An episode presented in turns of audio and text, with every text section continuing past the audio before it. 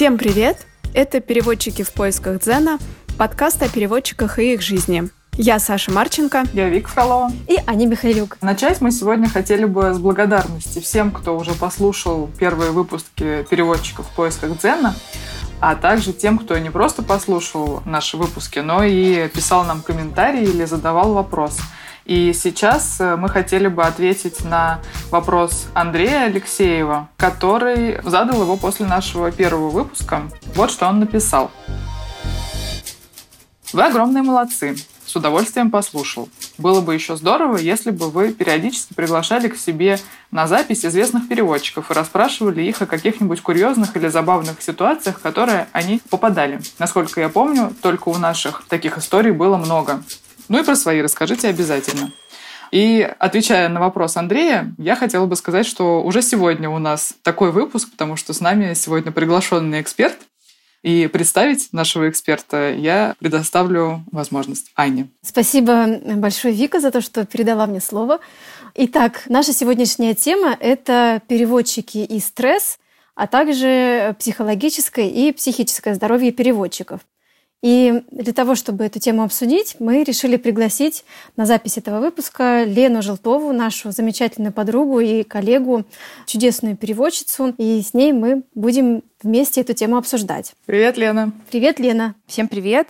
Меня зовут Лена Желтова, действительно. Я устный переводчик, я работаю синхронно и последовательно. Этим летом будет 8 лет, как я этим уже занимаюсь. Мне очень приятно, что вы меня пригласили. Спасибо, девочки. Я прям даже немножко нервничаю. Ничего-ничего. Сейчас мы будем обсуждать стресс и то, как с ним бороться, и всем станет легче по ходу записи. Еще и тема такая важная. Лена, скажи, почему ты заинтересовалась вообще этой темой? Почему ты захотела что-то о ней рассказать. Прежде чем я что-либо буду говорить, какие-либо высказывать мнения, небольшой дисклеймер, что все, что я буду говорить, это исключительно основано на моем личном опыте. Я не ни в коем случае не ученый, не претендую ни на какое научное знание, и если мое мнение с кем-то будет не совпадать, то это потому что оно мое и про меня. Про стресс, про эту тему мне стало интересно довольно быстро после того, как я начала работать устным переводчиком, потому что стало понятно, что он существует в нашей профессии. Ну, более чем. Да, есть разные его виды, вызванные разными какими-то факторами, и он действительно влияет я не побоюсь этого слова, даже на качество жизни в целом может даже повлиять. Это правда. Поэтому мне кажется, очень важно об этом говорить в какой-то момент. Согласна. Стресс у нас бывает всякий разный. Можно, наверное, начать с того, что само обучение переводу бывает очень-очень стрессовым. Особенно это касается каких-то специализированных курсов или специализированных школ перевода европейских и наших. Вот, кстати, между делом говоря, э, Лена у нас еще является преподавателем. Да, действительно, э, Аня мне напомнила, что я являюсь, во-первых, выпускницей Санкт-Петербургской высшей школы перевода. Как и я сама. Как и Аня сама. Я закончила школу в 2012 году. И второй год преподаю там последовательный перевод и синхронный перевод тоже с английским и с испанским языками. Ну вот ты как-то своих студентов настраиваешь на то, что их ждет, и э, как ты справляешься с их собственным стрессом, потому что когда я училась в высшей школе перевода, стресс нас сопровождал постоянно. Ну, то есть это как бы были естественные условия нашего обучения, и я, в принципе, знала, что так будет, но от этого не было легче, потому что это огромный груз ответственности и постоянное недовольство собой, невозможность достичь идеала, постоянная критика, которая, естественно, очень корректная и очень по делу, но все равно это каждый день, это по многу, и ты в итоге очень-очень сильно выматываешься. Вот как ты со всем этим имеешь дело сейчас? Это правда, действительно. На самом деле я знаю, что не на всех переводческих программах студенты, слушатели, вот Саша, может, расскажет, потому что она училась в другого рода институции. Как... Да, мне как раз очень интересно, что расскажете вы, девочки, потому что я училась только в МГЛУ на переводческом факультете пять лет. И я вообще не могу сказать, что это был какой-то такой полный стресса опыт. Даже на пятом курсе, даже в преддверии ГОСах, даже на парах по синхронному переводу, даже на госэкзамене по синхронному переводу атмосфера была максимально доброжелательной, преподаватели всегда поддерживали, и даже если они давали какую-то критику, они всегда сначала говорили, что было сделано хорошо, и это всегда приободряло. И у меня никогда не было каких-то психологических трудностей, связанных именно со стрессом в университете. Не знаю, Вика, какой у тебя опыт, потому что мы же с тобой на одном факультете учились, но у тебя, правда, потом еще Женева была. Да, я как раз хотела тоже прокомментировать это, потому что у меня, получается, есть опыт учебы на переводческом факультете МГЛУ на два года, да, по-моему, позже, чем ты. Я его закончила. На три. На три, извини.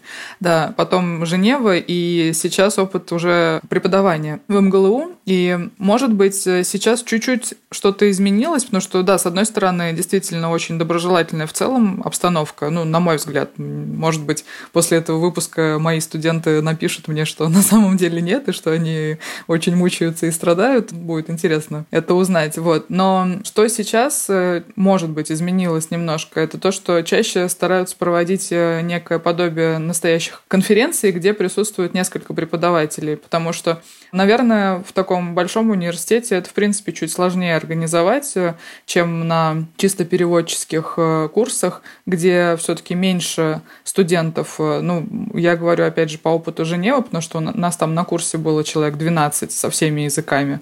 И для нас как раз очень важным источником стресса были такие общие пары, где присутствовали все студенты и 5-6 преподавателей – и поэтому э, нужно было переводить э, во всеуслышание. И вот как-то это сбивало с толку. Я помню, что после первой такой пары После общего последовательного перевода мы все пошли в бар. Ого. Вполне естественно, я считаю. Снимать стресс. Не делайте так. А, извините. Не делайте так ни за что. Это неправильный. Ну, мы там пили чай, конечно, расслаблялись. Конечно, да, как-то, с да. мятой. Вот, но, но мы знали уже заранее. И, в принципе, нас даже готовили наши преподаватели, говорили, что вот эта пара первая, она будет очень сложной, очень стрессовой. И всячески нас к этому готовили. И ну, она действительно была очень стрессовой. У нескольких человек руки тряслись, это было видно.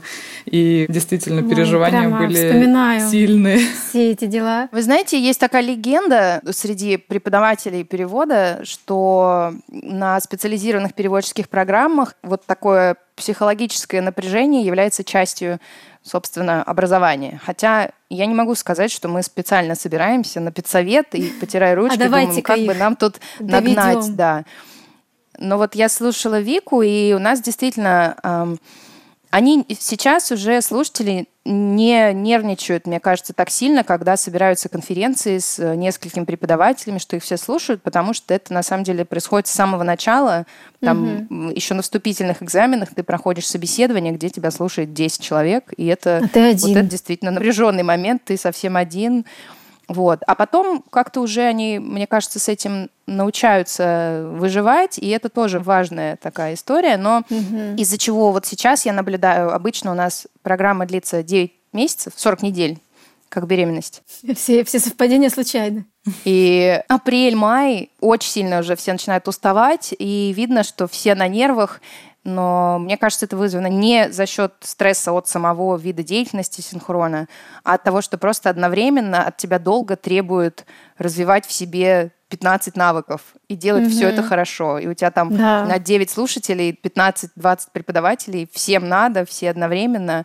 Но это, к сожалению или к счастью, мне кажется, единственный способ э, создать в голове эту машину синхронного умения, которая заработает в конце. Согласна. А ты знаешь, Лен, мне кажется, еще вот, э, ну, по крайней мере, опять же, для меня в Женеве одним из э, факторов стресса было то, что я жила не в своей стране, не в своем городе, и Соответственно, у нас были отличные отношения с однокурсниками. Мы, вот, как я уже сказала, довольно часто устраивали какие-то вечеринки, праздники и так далее.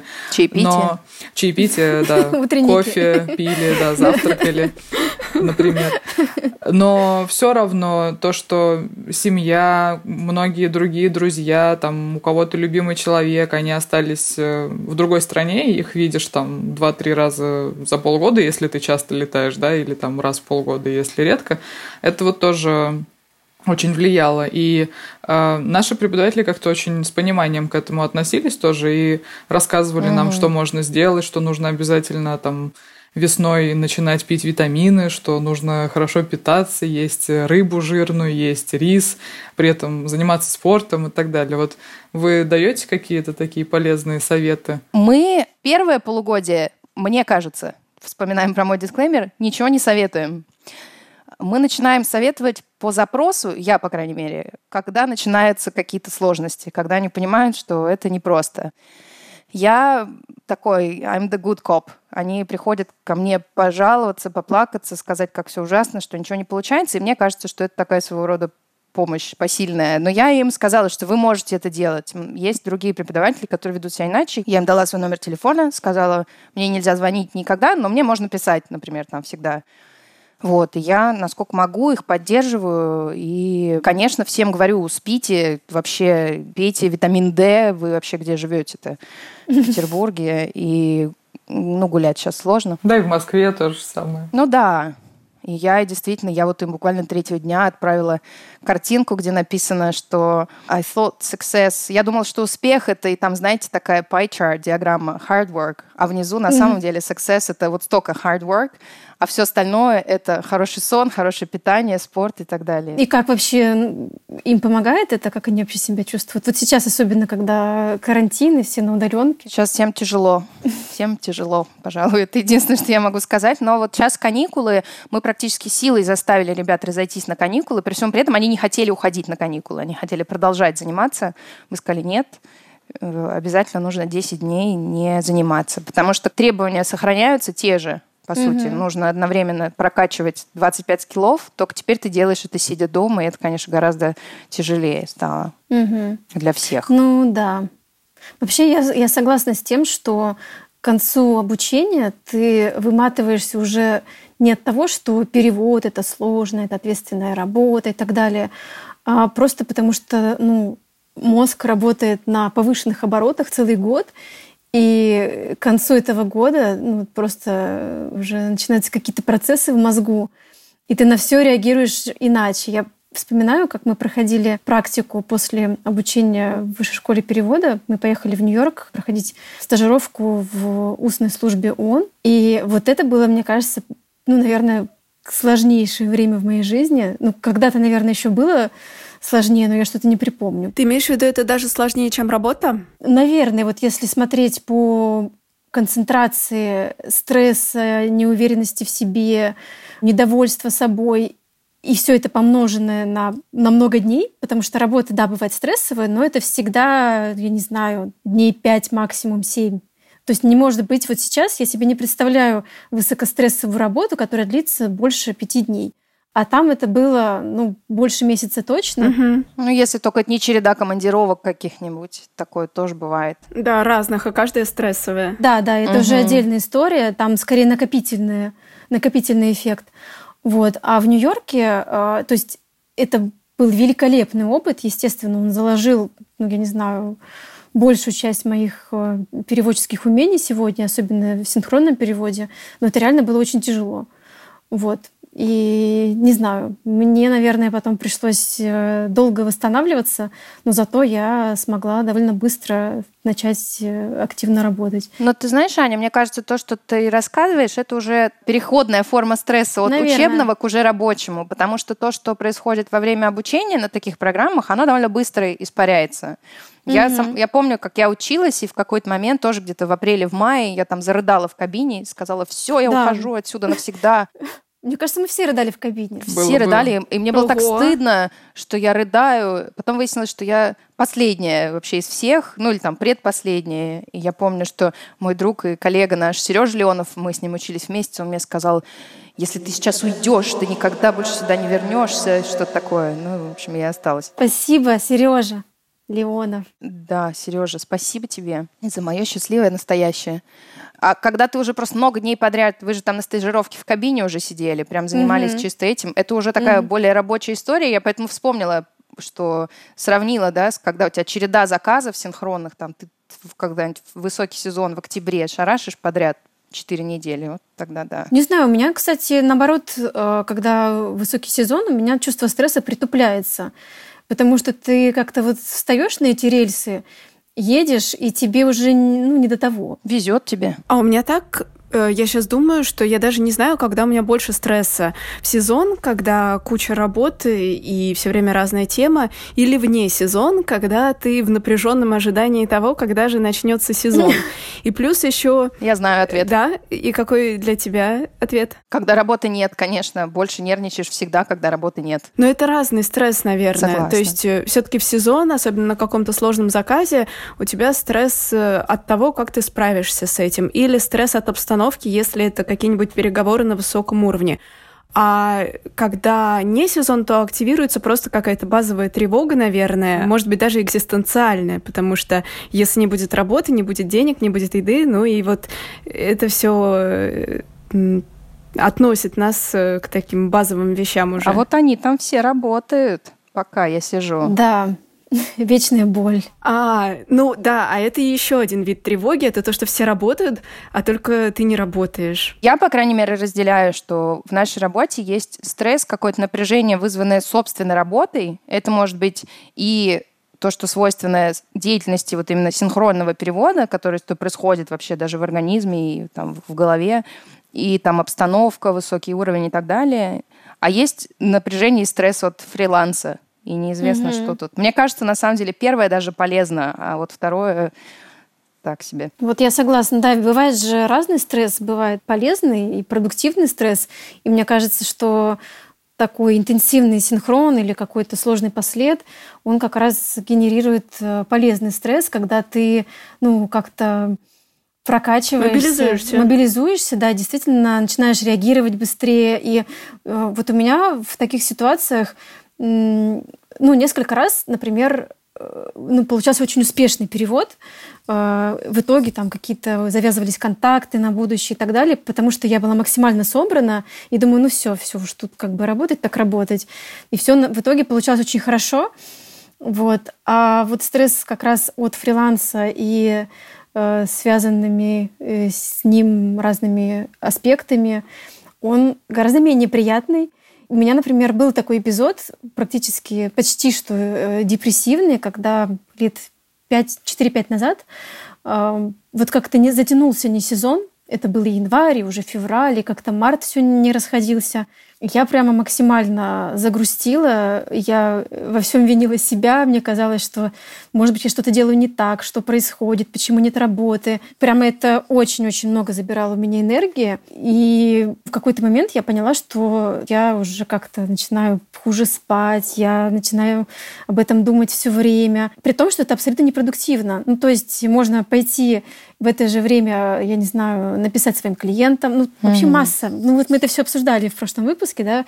Все то, что можно делать, а не просто сидеть и грустить. Но э, когда ты в это состояние попадаешь, из него сложно так прям взять и сразу и выйти. Да, я как раз это хотела сказать, что Просто когда ты сидишь весь грустный, то уже и не хочется писать клиентам, и для этого тоже нужна какая-то энергия. Да, то есть нужно как-то себя настроить.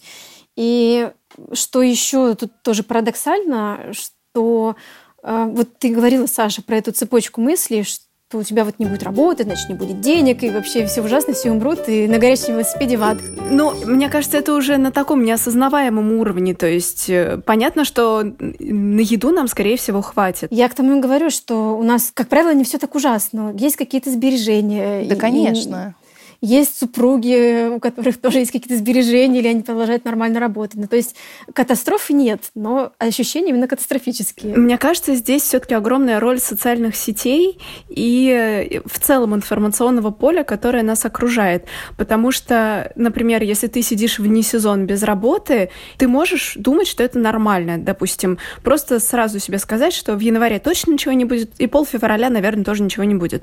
А потом в соцсетях ты видишь, что э, что в середине января кто-то работает там-то, а кто-то еще где-то еще, а еще в Инстаграме какая-нибудь публикация с хэштегом Interpreter Booth. У меня есть несколько лайфхаков, как выживать в таких ситуациях, потому Давай, что я проживаю Лена. это Давай, минимум Лена. два раза в год. э, довольно болезненно. Сейчас, правда, легче стало. Первые два года после выпуска я ни на что не рассчитывала, мне было попроще.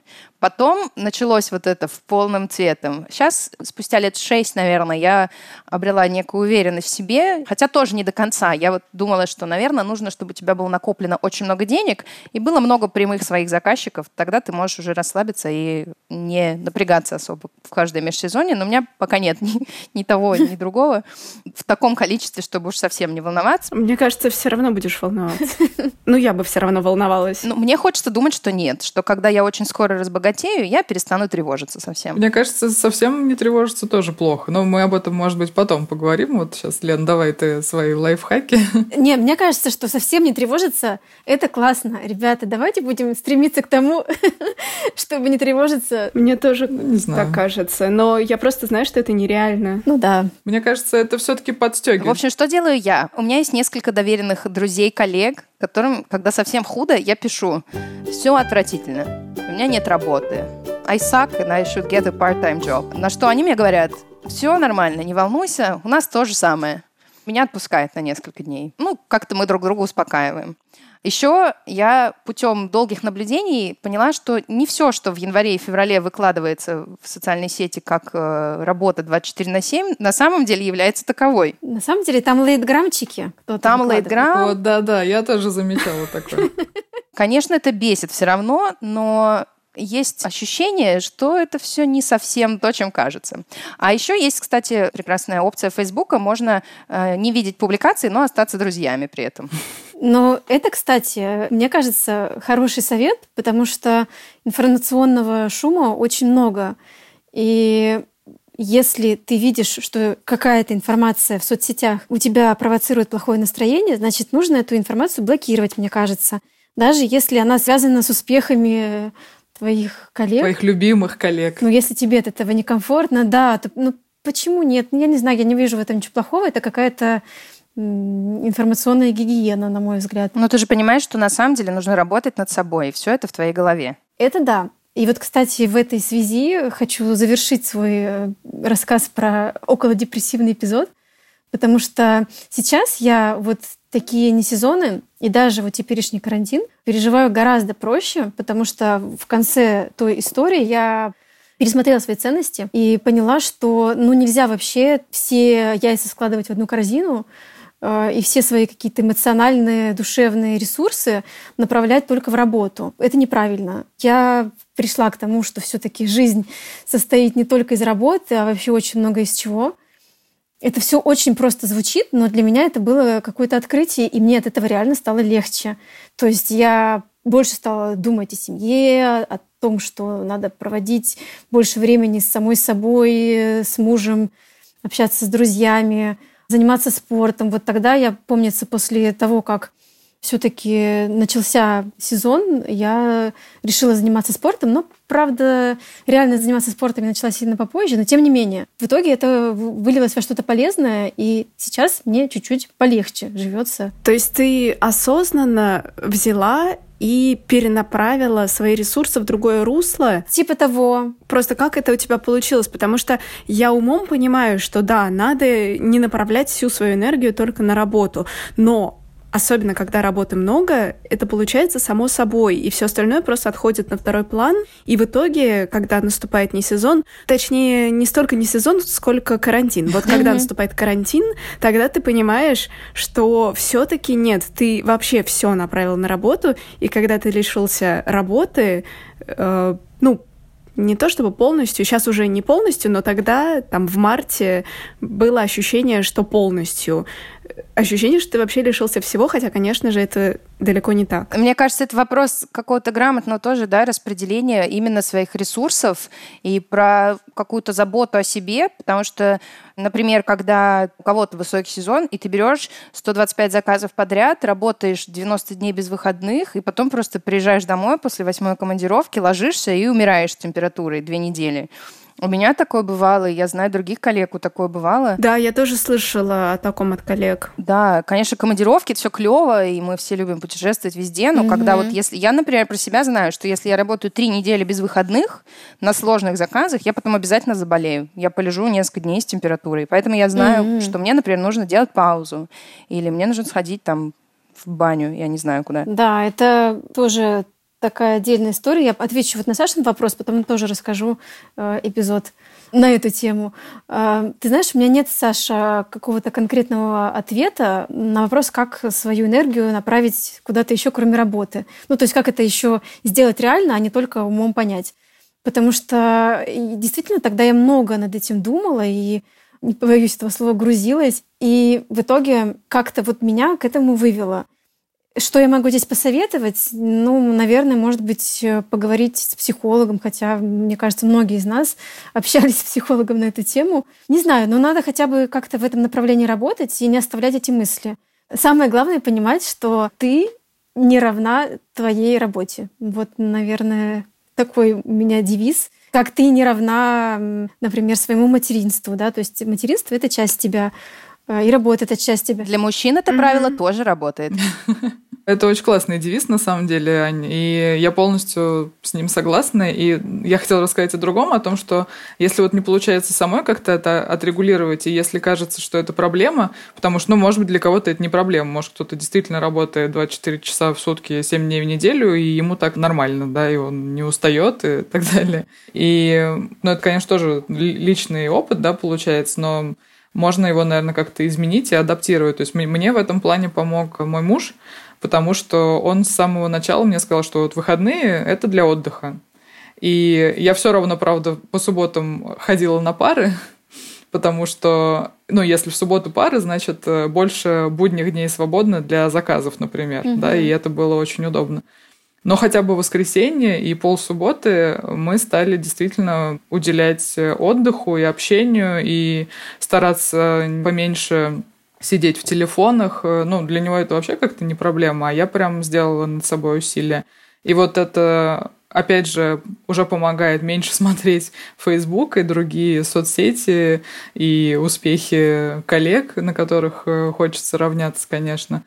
Ну, то есть, э, мне кажется, что можно найти такого человека, это не обязательно должен быть муж, да, это может быть какой-то друг, подруга, с которыми вы договоритесь, что вот давай-ка мы будем следить друг за другом, чтобы мы не перерабатывали. Да, это, угу. мне кажется, отличный способ. Или вот еще то, о чем э, Аня говорила, и э, меня это натолкнуло на мысль, то есть как-то разнообразить свою деятельность, но так, чтобы это было регулярно, да, то есть если заниматься спортом, то действительно сказать себе, что вот по понедельникам я занимаюсь спортом, и я там могу пропустить, ну, не знаю, раз в месяц, да, если будет какой-то супер заказ. Но это я вижу, а да. потом ваши... тебе звонят и говорят, Вика, командировка, платим 700 долларов сразу наличными в конверте. В час, да. Ты знаешь, у меня в самом начале карьеры я еще очень мало работала, и у меня был такой случай, что я почему-то не могла поехать на заказ, и нужно было найти переводчика э, на завтра. То есть это искали вечером, и вот завтра был уже заказ на весь день, нормально платили, нормальная какая-то тема. То есть, ну вот все было хорошо, и для меня тогда это вообще был заказ мечты. Ну, не помню, почему-то я не могла на него пойти. И я позвонила какому-то взрослому коллеге, старше меня, я его не знала лично, я просто сказала, что вот там какое-то бюро ищет или, ну, в общем, что-то такое. И он сказал, «Э, да, я сейчас подумаю, сейчас подумаю. Эм, ну, вообще, вы знаете, у меня завтра теннис. Нет, я, пожалуй, не поеду. И для Класс. меня это было таким откровением. И я подумала, вот когда я достигну такого уровня, и когда я смогу с такой mm-hmm. легкостью отказываться Можете от заказа, позволить. потому что у меня завтра теннис, да, ну так это прекрасно. И Э, ну, может быть, не в нынешней обстановке, но вообще можно брать пример. Спортзалы, абонементы в спортзал – это вообще боль всех фрилансеров. Ты покупаешь себе в январе абонемент на год, а потом в марте он у тебя складывается на полочку и лежит там где-то до конца спортивного сезона и рабочего сезона. Угу. Да, я тоже забросила какие-то регулярные занятия по абонементу, вот ровно как вышла на фриланс. Да, у меня ровно такая же история произошла. Я занималась танцами до фриланса более-менее регулярно. И как только я э, стала независимым переводчиком, это стало жутко тяжело, потому что ты думаешь, ну вот я, может быть, посижу лишний часок, э, поготовлюсь, посоставляю глоссарии, вместо того, чтобы на танцы идти. Ну так вот оно как-то все и затухло. Зато я сейчас уже больше месяца почти каждый день занимаюсь спортом. Я думаю, что и у вас похожая ситуация. С чем бы это могло быть связано? Интересно. Интересно, с чем же? Ну, потому что, да, мы вынуждены сидеть дома и как-то формировать наши дни, поэтому спорт в этом плане вообще отличное средство от хаоса. Я хотела сказать, что, э, конечно, не сезон — это психологически сложное время, но иногда и высокий сезон оказывается очень изматывающим э, периодом. И у меня тоже был какой-то такой э, этап, когда, ну вот до этого я стремилась к тому, чтобы просто максимальное количество работы получить, максимальное чуть-чуть еще. И вот я это все получила, максимальное еще чуть-чуть. И я просто не заметила, как я выгорела. Потому что один заказ за другим, одна поездка за другой. А, и каждый раз, вот мы как раз плавно переходим к стрессу, связанному с самой работой непосредственно, каждый раз это что-то новое, угу. это новые люди, э, новые обстоятельства, это, естественно, новые какие-то сюжеты, новая лексика и так далее. И все это держит в огромном напряжении мозг, и в итоге ты просто очень сильно изматываешься. И я это ощутила э, в том плане, что у меня даже какие-то э, панические атаки начались на ровном месте, чего вообще со мной никогда в жизни не случалось. И вот тогда я поняла, что вот здесь тоже нужно быть очень внимательными, потому что э, опасность приходит откуда не ждешь. Просто все время нужно эту какую-то личную гигиену психологическую соблюдать, и не только тогда, когда э, ничего нет, но и тогда, когда ты просто завален работой. Да, это точно. Это, наверное, должно быть такое волевое mm-hmm. усилие уже.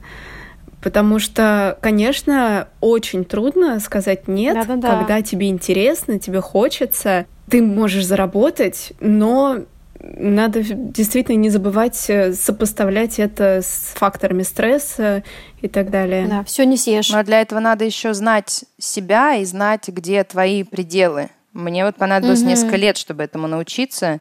Я помню, был очень сильно напряженный сезон, когда был Всемирный фестиваль молодежи и студентов в Сочи. Хорошее было время. Я в том октябре работала типа 25 дней, что ли. Это, это очень много. У меня, кстати, тоже был тогда очень напряженный сезон, еще с августа начиная. Я про себя знаю, я говорила, что я там могу заболеть, например. Я знаю люди, которые выгорают, они некоторые начинают там беситься, на нервную систему это вылезает. Кто-то перестает спать, у кого-то там начинаются какие-то, я не знаю, аллергии может начаться. Ну, то есть тело реагирует, да, по-своему, как умеет. Чаще всего люди перестают спать.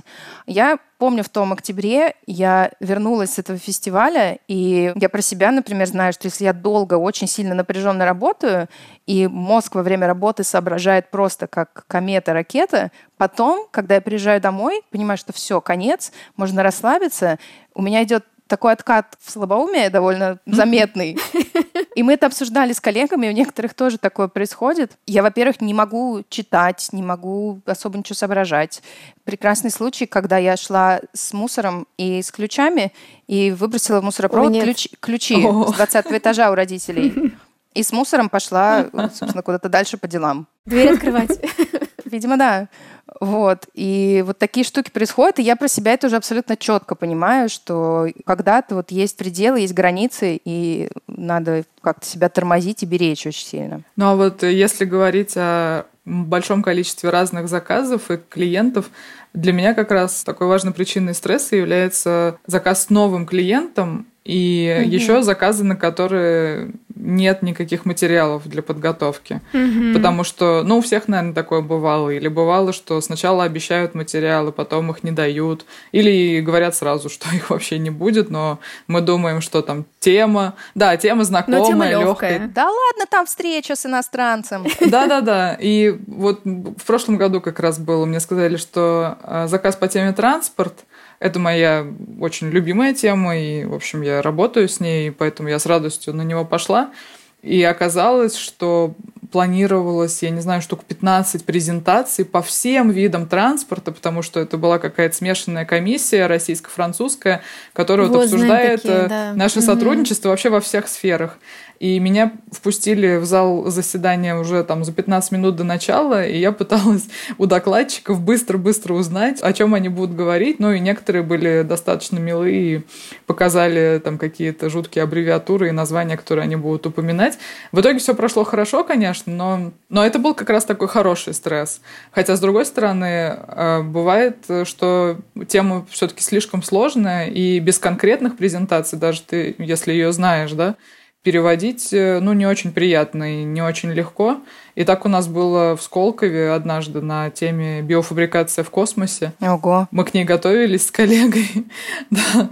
Но и мы, мы пришли, кстати, это вот может быть еще один из лайфхаков, как э, пытаться бороться с нехваткой материалов и стрессом, связанным с этим. Мы пришли, наверное, часа за два до начала мероприятия mm-hmm. и просто сразу тоже ловили всех докладчиков, отбирали у них презентации практически силой и по очереди пытались готовить кто-то одну, кто-то другую тоже все в итоге прошло хорошо, но вот, вот это был уже стресс такой более тяжелый и совсем неприятный, конечно. Ну да. Тоже, мне кажется, с опытом. У меня было вот за эти 8 лет, ну, благо, немного, но раз, наверное, 7 было, когда я по глупости своей выходила на какие-то заманчивые заказы, где мне говорили, ой, да ладно, переговоры «Газпрома» с, с, с подрядчиками. И выяснялось, что это геологоразведка, автоматизация печей коксования. И я, конечно, вывозила это, но потом там падала в обморок и рыдала, стояла, я не знаю, час.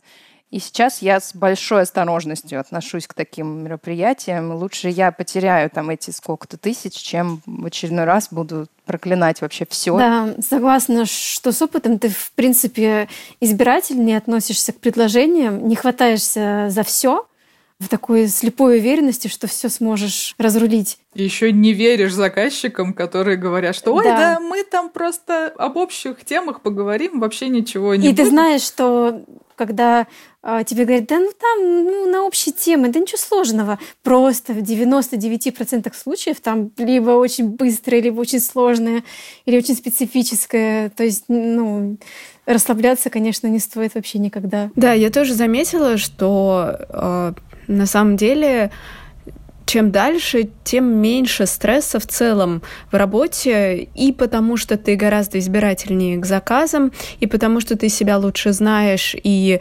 выберешь поберечь себя, чем пойти еще на один заказ, а еще потому что со временем становится все больше знакомых клиентов, и ты работаешь mm-hmm. на каких-то повторяющихся заказах там раз в несколько месяцев или раз в год, и ты уже знаешь примерно, что там будет, уже знаешь тему, и такая работа, она становится просто на 100% приятной, и фактор стресса там минимальный. Он связан только с самим процессом синхронного или последовательного перевода, но зато убирается вся эта шелуха, связанная с новыми людьми, их оценкой, тем, что ты как будто бы сдаешь экзамен угу. каждый раз, э, когда идешь на работу и так далее. Да. Я читала в какой-то книжке по антропологии, ну, такая научно-популярная литература, что человеческий мозг вообще любую новизну воспринимает как что-то опасное. То есть, если ты просто два раза что-то видишь, там, я не знаю, кота, это означает, что в первый раз тебя этот кот не съел, и значит, он не опасный. А если ты его видишь в первый раз, то еще ну, не факт, что он тебя не съест. Поэтому мозг напрягается от всего того, что он раньше не видел или не знал. Какие мы примитивные создания все-таки все. Ну да, если копнуть. Ну, конечно же, не синхронные переводчики. Никак нет. Я как-то прям запомнила это, потому что с нашей работой, мне кажется, это очень сильно перекликается. Просто ты переживаешь от того, что это новое. Ну, даже если ну, тебе внешне и, и все в порядке, и даже тебе самой кажется, что все окей, просто мозг все равно напрягается и ну, держит какую-то стойку угу. и не может расслабиться, пока не почувствует, что все привычно и никто его не съел.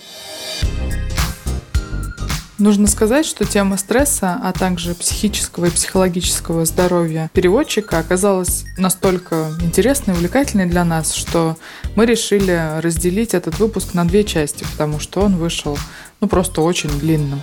И сейчас вы послушали первую часть этого выпуска, а во второй части будет еще больше интересных и, можно даже сказать, невероятных историй. Не пропустите. У нас мозг полыхает. Не знаю, кого бы засунуть в МРТ. Как я могла такое сказать? Мозг — это самый загадочный орган. Мы это вырежем. Слушайте нас на Apple подкастах, Google подкастах, Яндекс Музыке, Кастбоксе, Overcast, а также на любых других удобных для вас платформах. Давайте искать переводческий дзен вместе и до встречи! Заказчики, давайте материалы.